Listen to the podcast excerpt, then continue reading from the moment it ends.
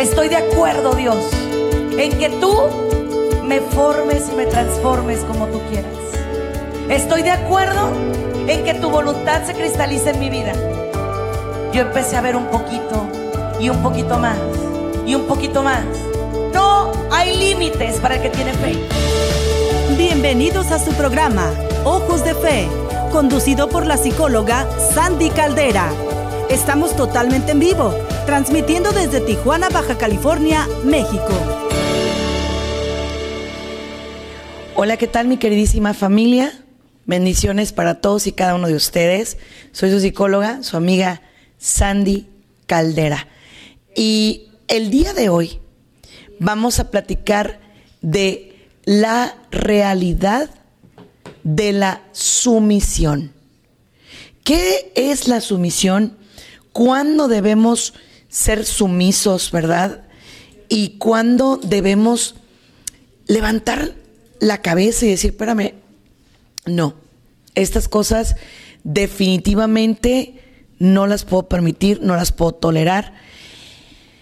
Y es que la sumisión ante Dios nuestro Señor debe ser completa, ¿no? Definitivamente ante Él, claro que sí. Nos rendimos, nos sometemos, eh, aceptamos su voluntad en nuestras vidas. Ante nuestra pareja, ante nuestros hijos, ante nuestros padres, obviamente que la sumisión debe tener ciertos eh, límites, ¿no? Incluso, ¿por qué lo estoy hablando así? Porque en muchas ocasiones hay mitos, mitos muy fuertes respecto a eso. Pero el problema es que nada más leemos la primera parte, ¿no? La que nos conviene o la segunda parte, la que nos conviene. Y estoy hablando específicamente de la carta a los Efesios, ¿no? Donde se nos da una invitación preciosa, porque es preciosa familia. Mujeres, sométanse a sus esposos. Ciertamente, amén. Porque obviamente el marido es el sacerdote de la casa, la cabeza del hogar. Es, digámoslo así, el encargado de que todo funcione, ¿no? Pero luego dice, maridos, porque luego los maridos nos dicen, ya oíste, ya escuchaste, que es sométanse a sus esposos. Pero luego también hay una parte preciosísima que dice, maridos, amen a sus esposas, así como Cristo amó a su iglesia. Entonces hoy vamos a hacer un análisis de esa bendita y hermosa palabra. Hermosísima, porque lo es.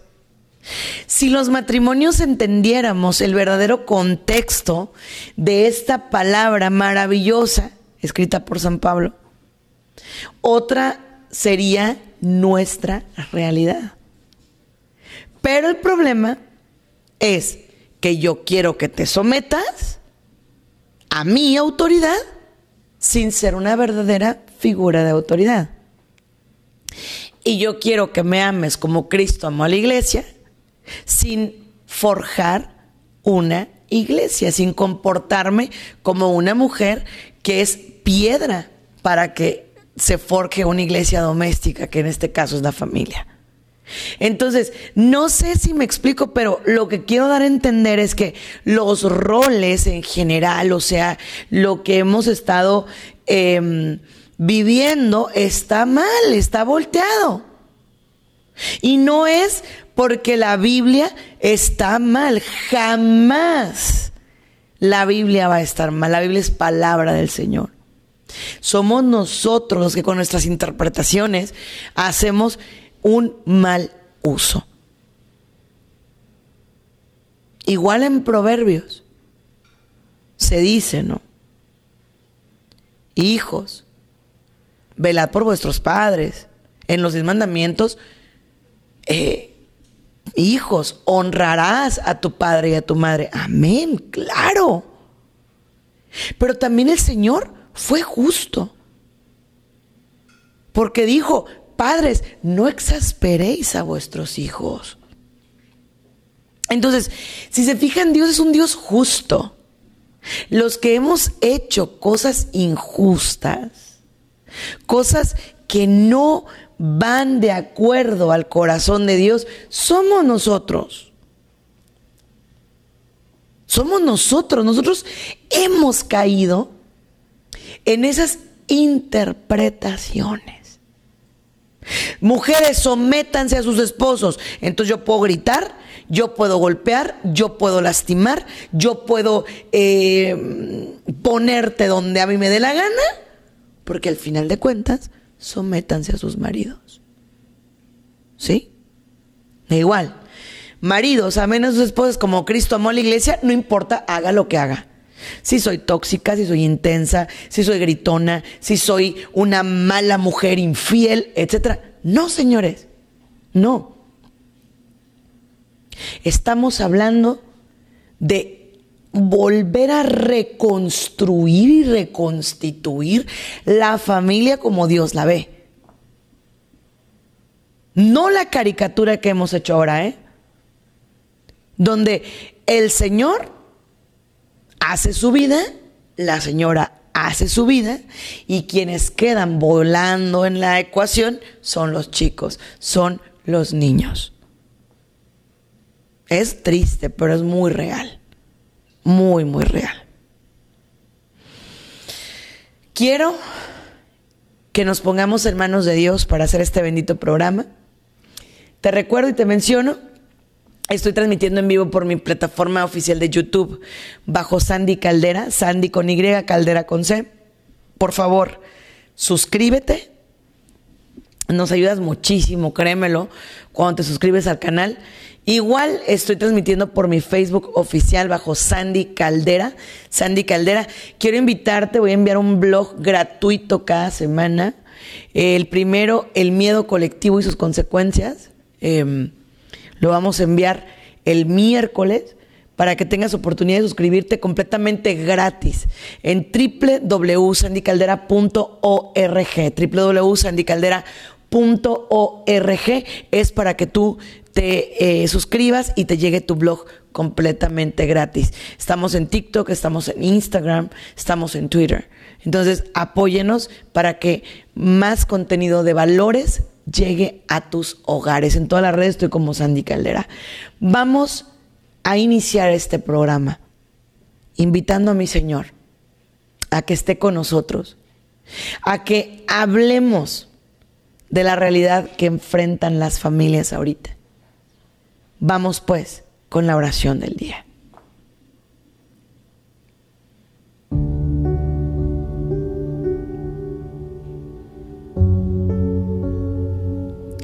En el nombre del Padre, del Hijo y del Espíritu Santo. Amén. Señor, en este momento queremos poner en tu divina presencia y en tus divinas manos nuestra familia. Por favor, ayúdanos. Muéstranos lo que quieres de nosotros. Por favor, muéstranos, Señor, qué camino quieres que sigamos. Mira, Señor, nuestras cargas nuestros dolores. Mira dónde estamos, Señor. Y ayúdanos a salir de ahí. Reconozco que yo, yo he sido quien he entrado en este callejón sin salida por mis malas decisiones. Pero hoy me pongo en tus manos para que me cuides, para que modeles esta arcilla tú que vives y reinas por los siglos de los siglos. Amén.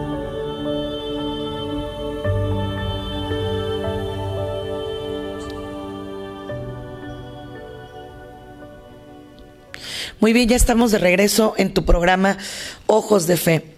Estamos aquí en EWTN, Radio Católica Mundial. Un segundo.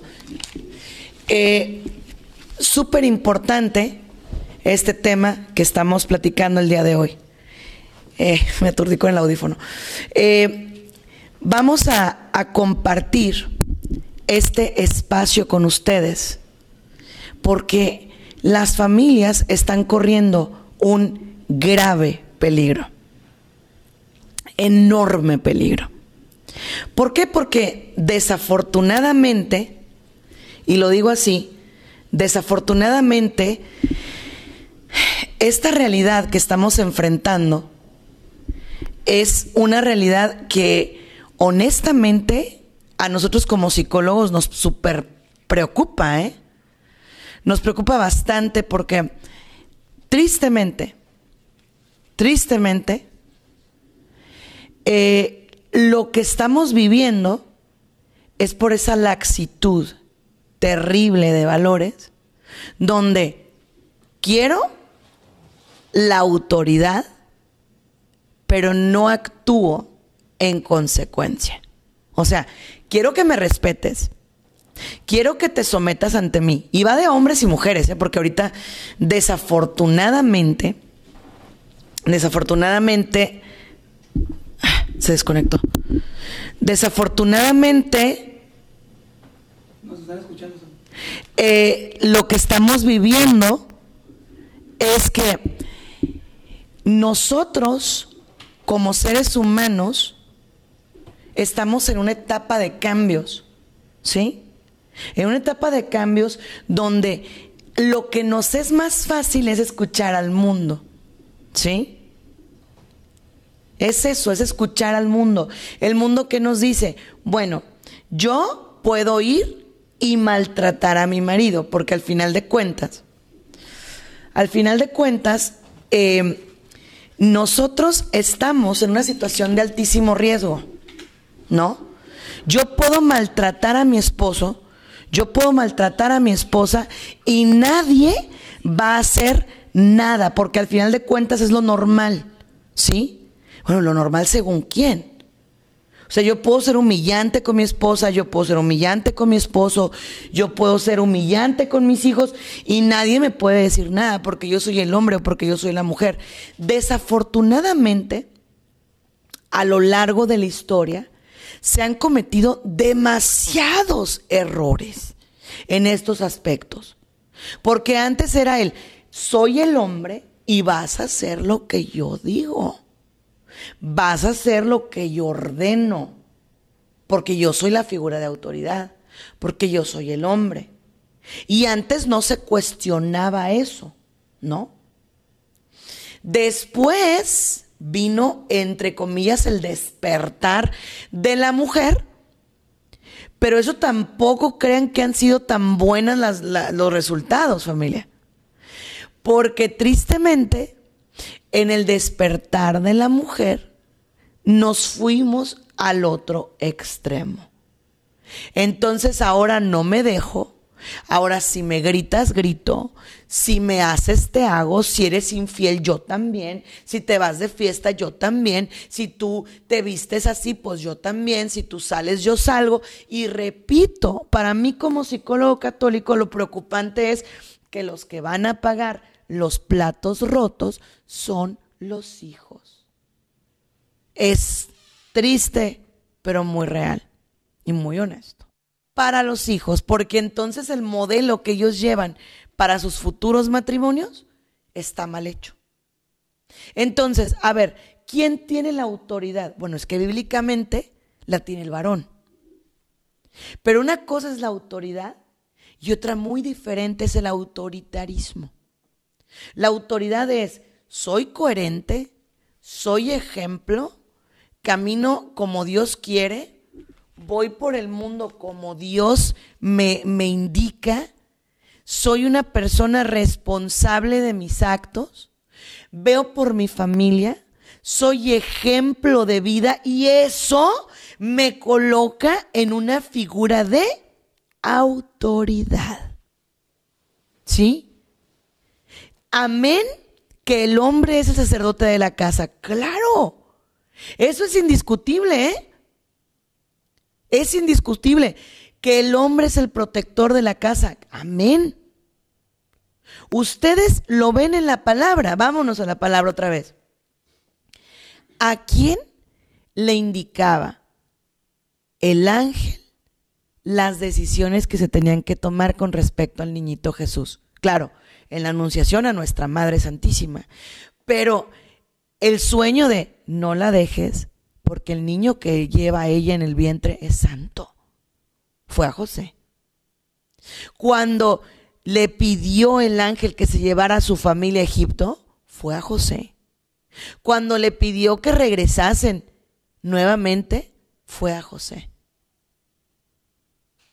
Entonces, él fue dócil y fue una figura de autoridad. ¿Sí? Pero aquí el problema es que todos queremos ser líderes.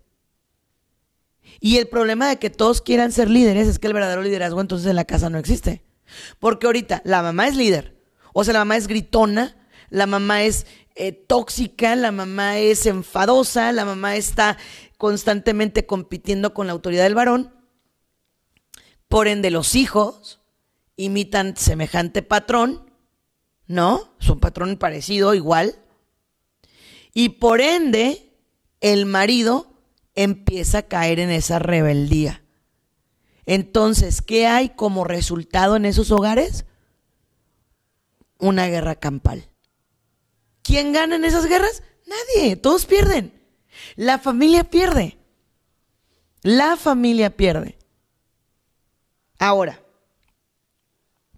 ¿qué pasa si el hombre no es maduro? Porque también pasa, ¿no? O sea, vamos, vamos por partes, porque también ahorita voy a platicar de la mujer, pero ¿qué pasa si el varón no es maduro? Sus decisiones pueden llevar a la familia por un desfiladero. O sea, eh, los llevan hacia el barranco en el cual se van a precipitar y caer por alcoholismo, por adicciones, por infidelidad extrema, por, em, adicción a los juegos o carreras de caballos, de coches, de eh, casino, yo qué sé, ¿no? Ludopatías. ¿Qué pasa ahí? Mi querida hermosa señora, usted debe entrar al rescate de su hogar. Pero ese es el grave problema. El grave problema es, ¿y yo por qué? O sea, si la Biblia dice que mi marido es la cabeza y no hay cabeza, pues entonces, ¿yo por qué? Voy a decirle a usted por qué. Porque si usted no lo es, entonces ¿quién? Y si entonces ¿quién? ¿Qué va a pasar con esos niños? Eso es lo que estamos teniendo ahorita.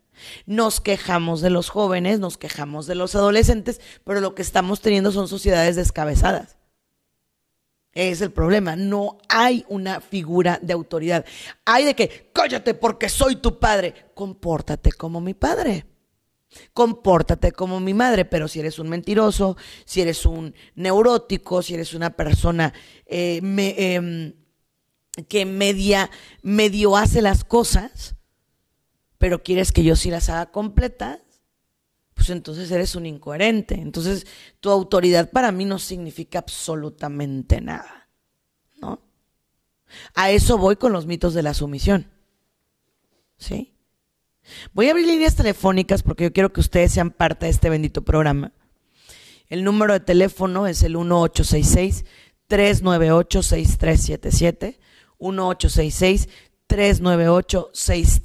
6377 1866 398-6377. Es el número para que te comuniques aquí a EWTN Radio Católica Mundial conmigo. Estamos completamente en vivo. Eh, nadie nos enseña a ser padres y nadie nos enseña a ser esposos. En eso estamos de acuerdo. Totalmente de acuerdo por más que nos lleven a charlas prematrimoniales, ayer platicábamos, mi esposo y yo teníamos una plática muy padre, eh, porque nosotros, si Dios nos permite, vamos a tener 14 años de casados ahora en septiembre. 14 años se dicen fácil, pero no están fáciles. Más aparte tuvimos cinco de novios otro año de amigos, entonces platicaba él conmigo y me dice, tienes más tiempo conmigo que sin mí. Entonces yo le decía, sí, sí, ciertamente, o sea, yo tengo 38 de edad y 20, hemos estado entre el noviazgo y la amistad y demás, hemos estado pues, juntos, ¿no? Eh, y le decía yo, pero es que los primeros seis años no cuentan. Porque aunque hayamos sido novios y amigos, nadie se conoce en el noviazgo. Y eso es una realidad absoluta, ¿eh? Absoluta. Nadie se conoce en el noviazgo. Nadie, nadie, nadie, menos nosotros que, que no, definitivamente no vivimos juntos hasta el día en el que nos otorgó la bendición el sacerdote en la iglesia, ¿no? O sea, hasta ese momento nos fuimos a vivir juntos.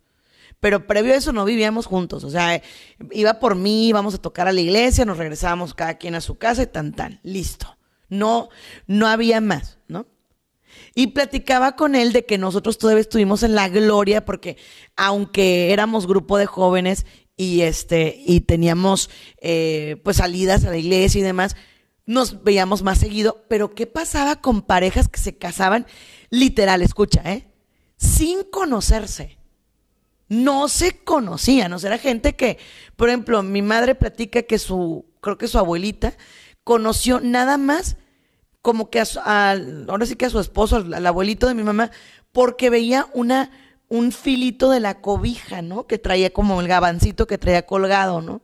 Y de eso se enamoraba, o sea, la, la muchacha de, se enamoró de ver, pues, lo limpio que llevaba su gabán, lo bonito que se miraba, pero no había un conocimiento. Entonces, obviamente, esos matrimonios venían así, mira, con los ojos vendados, tapados, ¿no? Y obviamente también venían de un estilo de crianza completamente diferente, porque ahí era, ya te casaste, ahora te sometes y te aguantas, ¿no? Entonces se cometían muchas arbitrariedades, muchas cosas muy feas y muy fuertes, porque a la mujer se le enseñaba, tú te callas, y al hombre se le enseñaba, tú sigue haciendo tu vida. Decían por ahí, aquí en México hay un dicho horrible que dice, yo no estoy casado, la casada es mi mujer, ¿no? Digo, ya no lo dicen porque aquí las mexicanas también ya nos empoderamos, ¿no? Pero, pero antes ese era el, el, el dicho muy común, ¿no?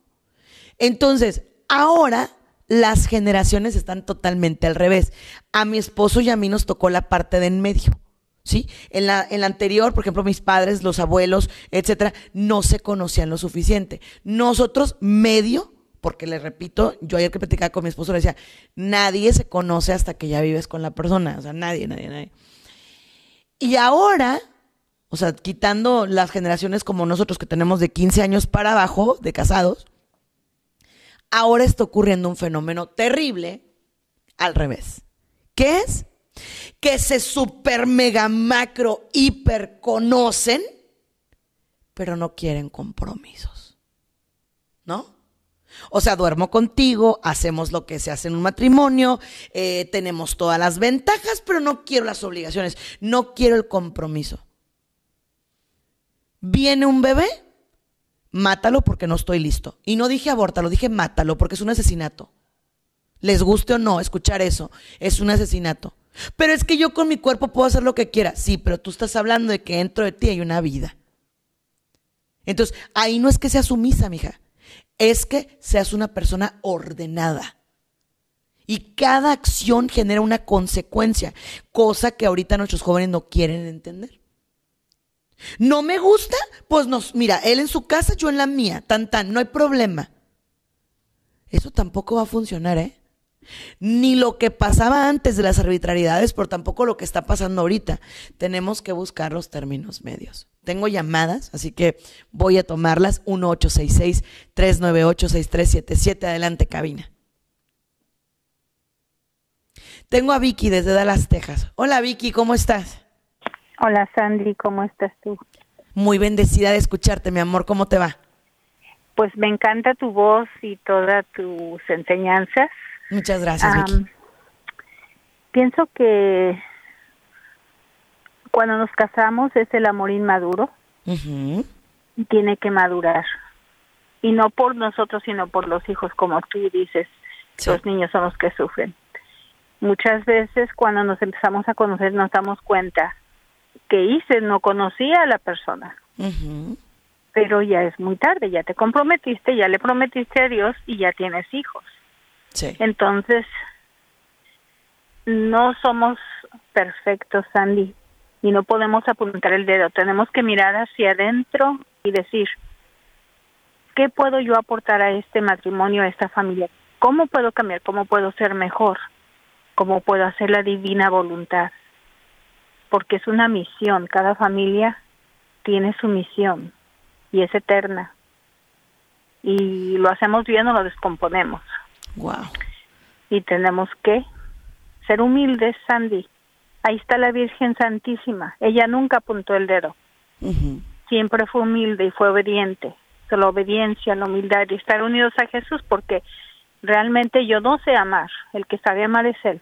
Yo puedo que Él ame, que Él ame por medio de mí, si yo le permito. ¿Cómo? Uniéndome a Él.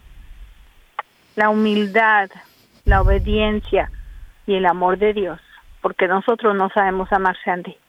Ay, Vicky, qué bonita llamada. Qué bonita llamada, te mando un abrazo, te mando un beso. Eh, para gente de YouTube que no la alcanzó a escuchar, decía ella, nosotros no sabemos amar, pero vamos a pedirle a Dios que Cristo ame eh, por nosotros, que Cristo nos dé la gracia de ver a esa persona como Él la ve. Amén. Es que esa es la clave, familia. O sea, si por uno fuera, realmente ¿Cuántos de nosotros en algún momento del matrimonio no hemos dicho ya estuvo, no? Yo creo que no puedo decir que todos, porque no, habrá personas que jamás lo he pensado y qué bendición, los felicito, pero muchos de nosotros, me incluyo, Sí lo hemos pensado. Yo no voy a decir, ay, no, yo jamás, no, no, sí, claro que sí. Y sé que a lo mejor mi marido también, ¿no? Porque obviamente somos dos personas con caracteres completa y absolutamente diferentes, con estilos de crianza completa y absolutamente diferentes. Pero fíjense lo que estoy diciendo. Somos complementarios. La palabra de Dios, otra vez la cito, dice, la ayuda idónea. O sea, no hay mejor ayuda idónea que la mujer para el hombre y que el hombre para la mujer. Entonces, esa es la clave. Ahí está. Y ojo, yo les voy a decir algo, de pronto es bien complicado. A mí a veces me, me causa mucha gracia, ¿no? Porque a veces eh, que, que, así, no sé, que por ejemplo, gente como mi mamá o gente un poquito más mayor se da cuenta de los problemas que tenemos de matrimonios un poco más jóvenes y nos dicen, no, es que no es para tanto, miren, échenle ganas, pónganle ganas, háganle así. Y uno dice, no, pero es que ¿por qué tengo que aguantar? ¿Y por qué? ¿Y por qué? ¿Y por qué? ¿Y por qué? Pero les voy a decir qué pasa. Esta gente, o sea, la gente, nuestros padres, nuestros abuelos, estaban acostumbrados a reparar las cosas. ¿Sí? A ellos, por ejemplo, se les dañaba un pantalón y pues a darle la puntada, ¿verdad? La puntadita porque pues no había para comprar otro, ¿no? Igual, le decías a la mamá, no hay nada para hacer de comer. Y la mamá sacaba las habas, las lentejas, el frijol, la papita, lo que encontraba y hacía un comidón. ¿Sí o no? Ahorita las nuevas generaciones no están haciendo eso. Ejemplo, ¿se te daña la tele? Ay, no, ya tírala porque ya no sirve, tiene muchos años. Se te rompe un calcetín, no, ya estuvo, ya cumplió su ciclo. Al cabo, mira, me salen dos pares por tres dólares, ¿no? O sea, ya me ahorro la, la puntada, ¿no? Hay cosas buenas que de pronto dices tú, pues sí, mejor reemplázala. Pero en las relaciones humanas no debería aplicar eso. Y más cuando debemos tener claro el sacramento nosotros tuvimos la bendición y el honor, ayer digo, platicábamos y decíamos eh, que seis sacerdotes y el señor arzobispo de nuestra arquidiócesis fueron testigos de nuestro matrimonio, ¿no? Porque al final de cuentas, los que prometimos ante Dios fuimos nosotros dos. Nosotros dos prometimos. Entonces, ayer platicando me decía, nosotros dijimos que íbamos a estar juntos hasta la vejez porque platicábamos de, un matrimonio que duró 75 años y que él murió y la señora está a punto de la muerte, ¿no? Entonces me dice él, es que uno si llega a, a acostumbrarse tanto y enamorarse tanto de todo el concepto que construye. Le dije, bueno, no todos. Hay gente que dice, what's next? ¿Qué sigue? Y mientras tienes un plan B, déjame corregir aquí, mientras tú tienes un plan B, es decir, por mientras que, que me encuentro a otra, que me encuentro a otro, que ahí hay problemas gravísimos en la familia. Porque no estás entendiendo que Dios no tiene plan B para tu familia. Si Dios permitió que te unieras con esa persona, y créeme que cuando estás tan enojado no lo ves, pero si Dios permitió que te unieras con esa persona, es porque algo quiere. ¿Qué? No lo sé, solo Él lo sabe y hay que preguntárselo. La manera más hermosa, ahorita lo estamos practicando nosotros en familia, les paso a costo. En las noches estamos haciendo lección divina los tres. ¿Qué es eso? Leer un trocito de la Biblia y dejar que Dios hable y hacer un poquito de oración, ¿no? El regresar a misa presencial para nosotros ha sido un regalo enorme. Créanme, créanme, créanme, créanme que ha sido un regalo fabuloso. Pero ese es el problema. El problema es que quiero todo, pero no quiero invertir, no quiero hacer, no quiero como escarbar en la tierra para poder meter bien ese tesoro, ¿no? El tesoro de la familia. Entonces, aquí es donde yo como psicólogo sí les quiero decir, no siempre aventar y decir, ya estuvo bueno, es la mejor opción. Que vas a tener ganas, sí, porque eres un ser humano. Que le vas a decir de pronto, la puerta está muy grande, sí, pero ten mucho cuidado porque una vez nos agarran la palabra, o le agarramos la palabra también nosotras, ¿no? Y el problema es que siempre los hijos, siempre van a requerir tanto de papá como de mamá. La herida emocional que se le causa a un niño cuando ve la competencia entre los dos es tremenda, ¿eh? Tremenda. Vamos con la siguiente llamada, por favor, cabina.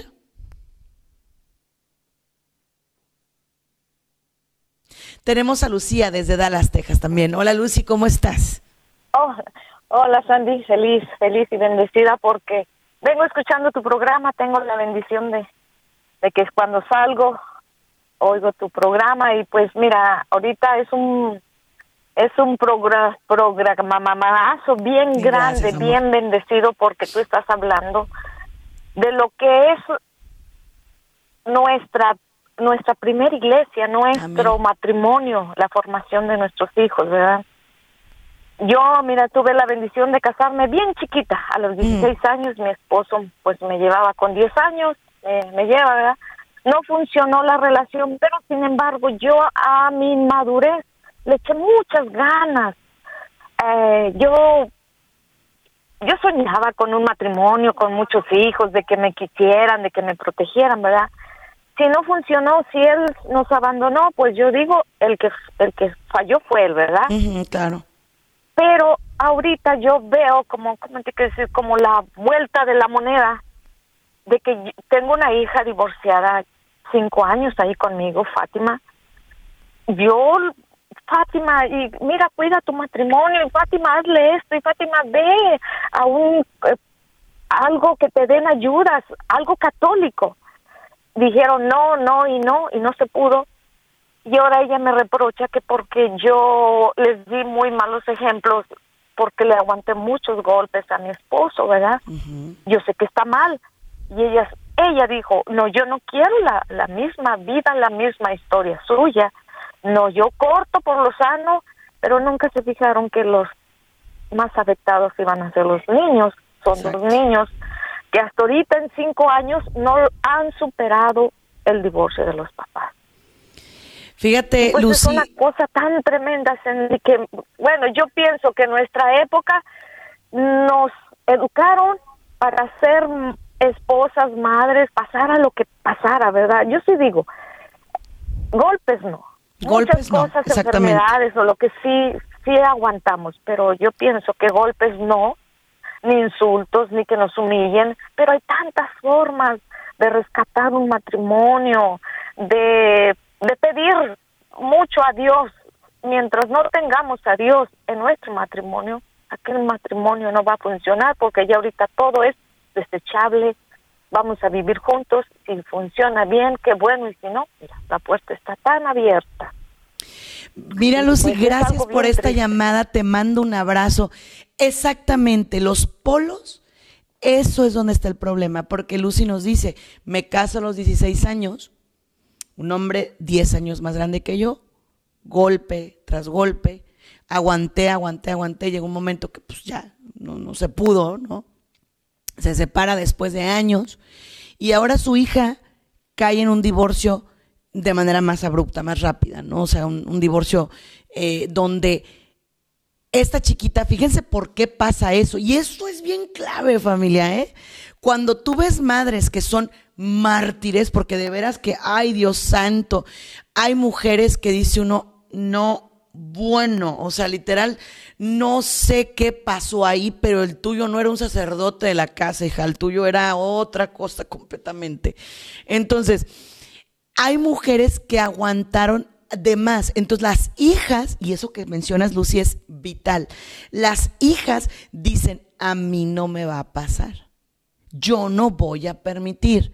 Yo no voy a tolerar. Entonces, ¿qué pasa? Esas hijas que vienen con traumas del padre tan padre que les tocó, ¿verdad? Tan negativo que les tocó, ahora con el marido dicen, a mí no me la vas a hacer. Entonces viene el mecanismo de defensa, no me voy a enamorar, no me voy a entregar, no voy a abrirte mi corazón por completo, no voy a hacer lo que tú quieras, no voy a ser tu tonta, no voy a permitir. Entonces entran las luchas de poder. El hombre por naturaleza tiende a, ser dominante, o sea, el hombre por naturaleza tiende a ser dominante. Entonces, ahora que está en competencia con la mujer, por eso estamos teniendo tantos problemas en el matrimonio. Porque fíjense lo que hay en las casas. ¿Gritas? Grito. Y a ver quién grita más fuerte. Ah, ok, ok, va. Tú me hiciste esto con mi amiga, ¿verdad? Ah, pues ahora voy yo con tu mejor amigo. Ah, ok, ¿tú tomas? Ah, pues yo también voy a tomar. Voy a tomar. Ah, ok. Entonces, tú eres libre de hacer lo que se te dé la gana. Ok, Tú sales el viernes, yo me voy el sábado. ¿Sí? Fíjense nada más. Sin contar que aparte de todo terminan en manos de malos terapeutas que les dicen, hay que ponerle limón y sal al matrimonio. ¿Qué es eso? Pues experiencias extras al matrimonio. Figúrate que hay personas terapeutas pseudo que le dicen a las parejas, de pronto vale la pena fumar marihuana para meterle un poquito de acción a la relación íntima. Por supuesto que no. Pero por supuesto que no. Igual, mete pornografía para meterle limón y sal a la relación de pareja. Claro que no. Por supuesto que no. Igual, cosas que pongan en riesgo tu dignidad como persona, que tú dices, es que esto yo no lo quiero hacer. Esto, mi marido me dice, es que si tú no me das eso, me voy a ir a buscar otra. Permíteme, caballero. Pero si hay cosas que ponen en riesgo mi salud física, emocional, mental, espiritual y me quitan la paz, lo siento. Porque no todo en el matrimonio es válido. Y discúlpenme, no es cierto. No es cierto. Hay cosas que no se valen. ¿Por qué lo digo? Porque el cuerpo está diseñado de una manera preciosa de parte de Dios. Y con eso los dejo, porque no va a ser muy gráfica. Pero realmente hay cosas que no se valen, ¿ok? Y si tu marido no lo quiere entender, lo siento. Pero ¿cuántas mujeres han tolerado aversiones en el matrimonio para que no se vaya? No, mija.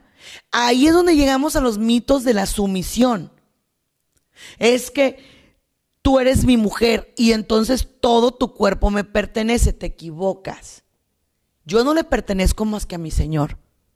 Yo soy una dádiva, un préstamo que Dios hace contigo, igual que tú. Pero como yo te veo como ese préstamo que Dios me hizo, eres algo maravilloso que yo tengo que cuidar. Pero yo no lo voy a maltratar. Yo no lo voy a, corromper. Entonces, señora bonita, si a usted su marido le dice, hay que ver películas pornográficas, hágame el gran favor de no corromper su mente y su alma, porque eso es un demonio que usted mete a su cuarto. Así, así. Pero es que el psicólogo, pues díganle al psicólogo que digo yo que no. ¿Sabe por qué? Porque al rato esos espíritus van a llegar a su relación de pareja y ese hombre o esa mujer, porque también está pasando en mis mujeres hermosas, no va a poder tener una buena intimidad con su pareja porque va a estar pensando en otras cosas y personas. Así. Así de sencillo. Estoy leyendo un libro precioso, señores, les recomiendo. No recuerdo cómo se llama exactamente el libro, pero es sobre la vida del santo cura de Ars. No tienen una idea cómo me ha cambiado la vida, ¿eh? De veras, ahorita estoy leyendo mucha vida de santos, estoy leyendo bastantes cosas que me están edificando en mi fe porque de pronto caes en desierto y tienes que retomar tu, agua viva que es Cristo, ¿no? Entonces, el, libro del Santo Cura de Ars habla sobre la importancia de que el encuentro de la pareja, o sea, su recámara, su altar, su matrimonio, su cama, es súper importante, es, es, es algo sagrado, o sea, nadie tiene que tocar la cama de la pareja, nadie. Nadie, nadie, nadie, nadie, nadie. Entonces, son cosas que a lo mejor cuidas de manera muy celosa, pero es por un bien. Es por un bien. ¿Ok? Es por un bien. Ahora, mitos de la sumisión. O sea que para que mi marido vea que yo soy una persona que se somete a él, no le voy a decir nada aunque esté cometiendo errores. No, señor. No. Muchas veces la voz de la conciencia del esposo es la esposa y viceversa. O sea que usted, para que su esposa vea que usted la ama como Cristo amó la iglesia, la va a dejar que haga lo que quiera. Claro que no. Quien ama, corrige. Quien ama, edifica. Quien ama, reconstruye. Quien ama, edifica. Quien ama, está dispuesto a ir en contra de miles de cosas y personas. ¿Con tal de qué? De defender su casa. Y cuando la casa está edificada en Cristo, que es la roca firme, es completamente diferente.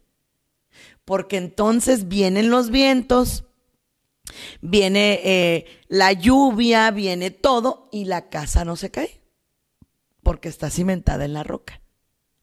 Si tú te casaste con alguien porque es que está bien guapo, es que trae bien bonito coche, es que huele bien rico, es que me hace sentir bien bonito. Ayer platicábamos justo en esto que les, comparto Platicábamos una vez que fuimos a un matrimonio, a una boda, ¿no? Uno de los grandes amigos de mi marido de, la universidad, de la prepa. Eh, fuimos a su boda y cuando iban saliendo, se me ocurre a mí la brillante idea de decirle a la muchacha, te deseo que seas muy feliz. Y entonces ella me contesta, vestida de novia, ¿eh? O sea, está saliendo de la iglesia. Me dice, pues más vale, ¿eh? porque si no ya le dije, yo me divorcio. Yo abrí los ojos así y dije, ¿es en serio? O sea, le acabas de prometer a mi Dios que vas a estar con esa persona hasta que la muerte lo separe. Como dijo Lucy ahorita. Claro, hay situaciones que se deben hablar con un sacerdote y por eso nuestra iglesia tiene un gran tribunal eclesiástico y por eso existimos los terapeutas católicos. Pero hay situaciones muy complicadas. Por ejemplo, que el marido le golpea a la señora, que por una infidelidad le contagió una enfermedad, que porque está en extremo de alcoholismo ha dañado a los hijos y hay abusos, que porque eh, el señor o la señora están adictos al juego y están perdiendo la casa y el patrimonio y demás pero las, la iglesia hace las cosas muy en orden y no como nosotros queremos. Nosotros decimos, ya estuvo y quiero aventar todo por la borda, vámonos. No, la iglesia propone primero la separación de cuerpos, que en este caso sería dentro del mismo hogar, pero dormimos en camas diferentes, ¿sí? O en recámaras diferentes. Para ver si la persona entiende que pues no está bien lo que está haciendo, ¿no? Después viene la separación de espacio, o sea, yo vivo en una casa, tú vives en otra, pero seguimos casados. Estamos viendo si primeramente Dios se arreglan las cosas. Y de plano, si ves que la persona continúa con el mal comportamiento, entonces ahora sí, debes ir con tu asesor del tribunal eclesiástico y abrir una pestañita para decirle, padre, ¿qué hago? ¿Sí? Pero no es como que, ay, ya me divorcio, ya estuvo y aviento todo por la borda y está. No, señor. Así no es. De esa forma no es. De esa manera no es. Si eso fuera, señores. Si eso fuera. Por eso los jóvenes ahorita dicen, pues me voy a vivir junto con él o con ella. Si bien me va, me caso al civil.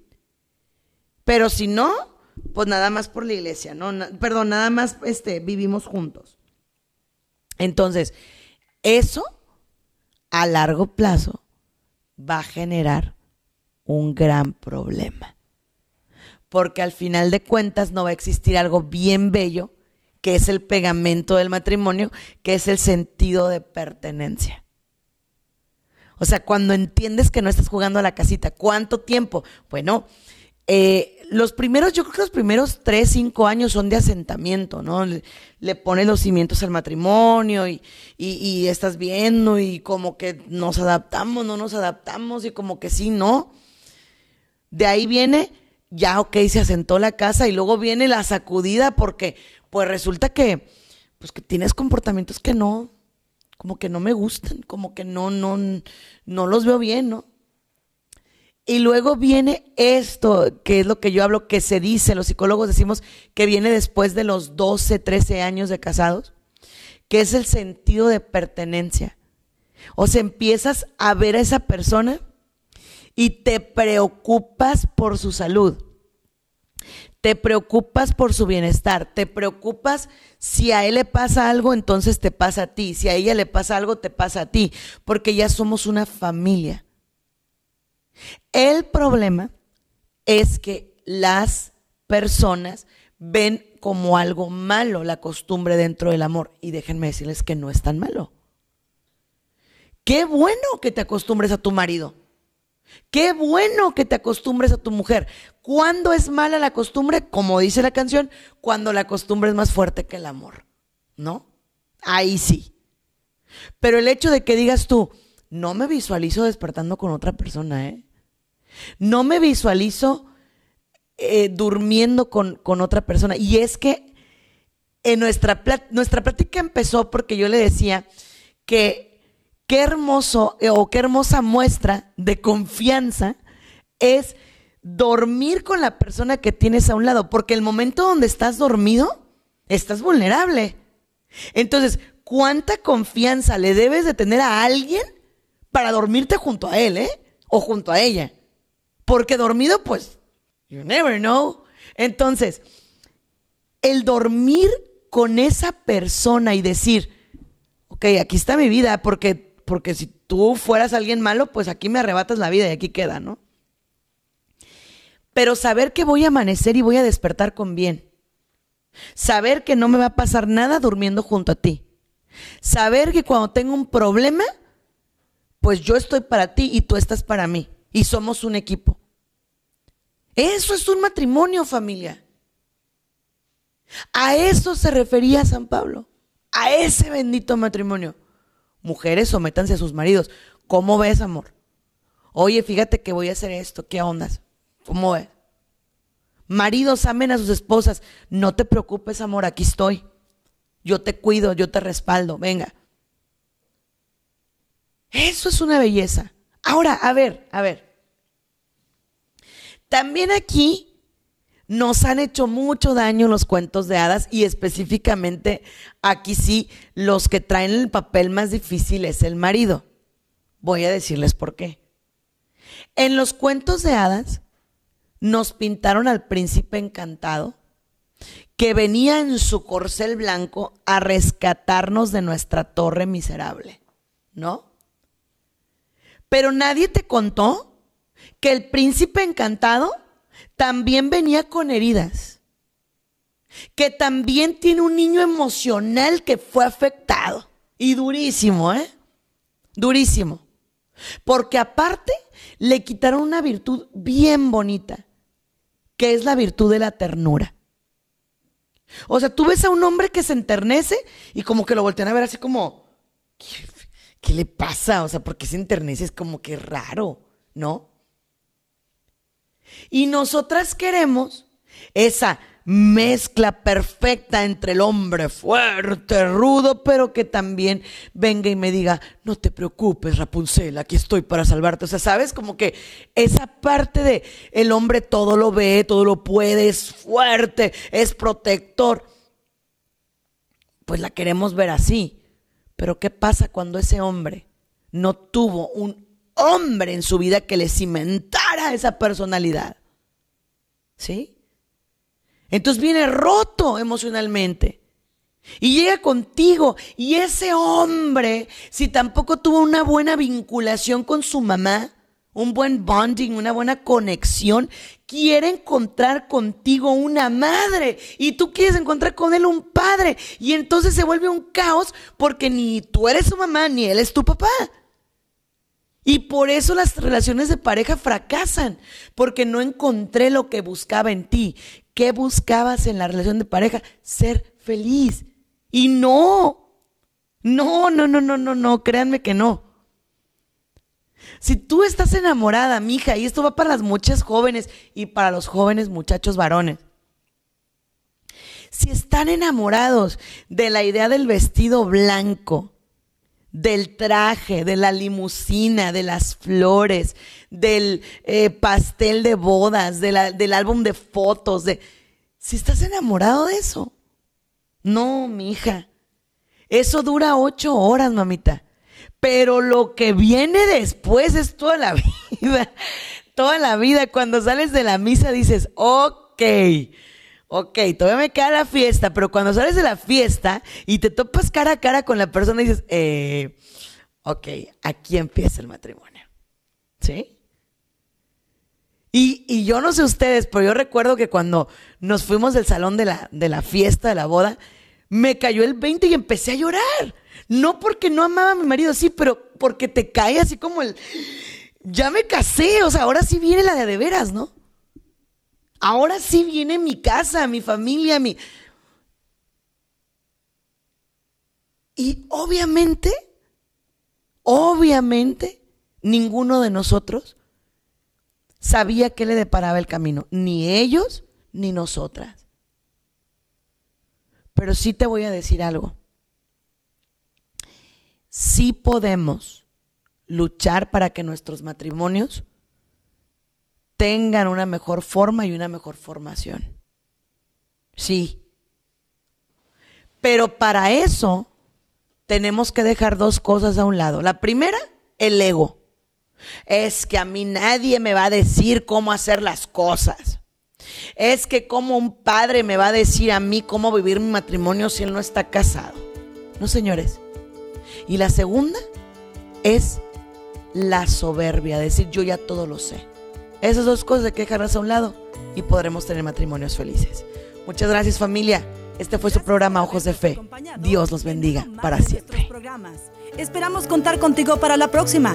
Contáctanos a través de nuestras redes sociales, Facebook, Twitter e Instagram, bajo el nombre de Sandy Caldera. O escríbenos a sandycaldera.hotmail.com. Contáctanos desde los Estados Unidos al 619 451-7037 y 619-816-2333. Si te comunicas desde México u otro país, nuestro número es 52 664 630 8322. Muchas gracias.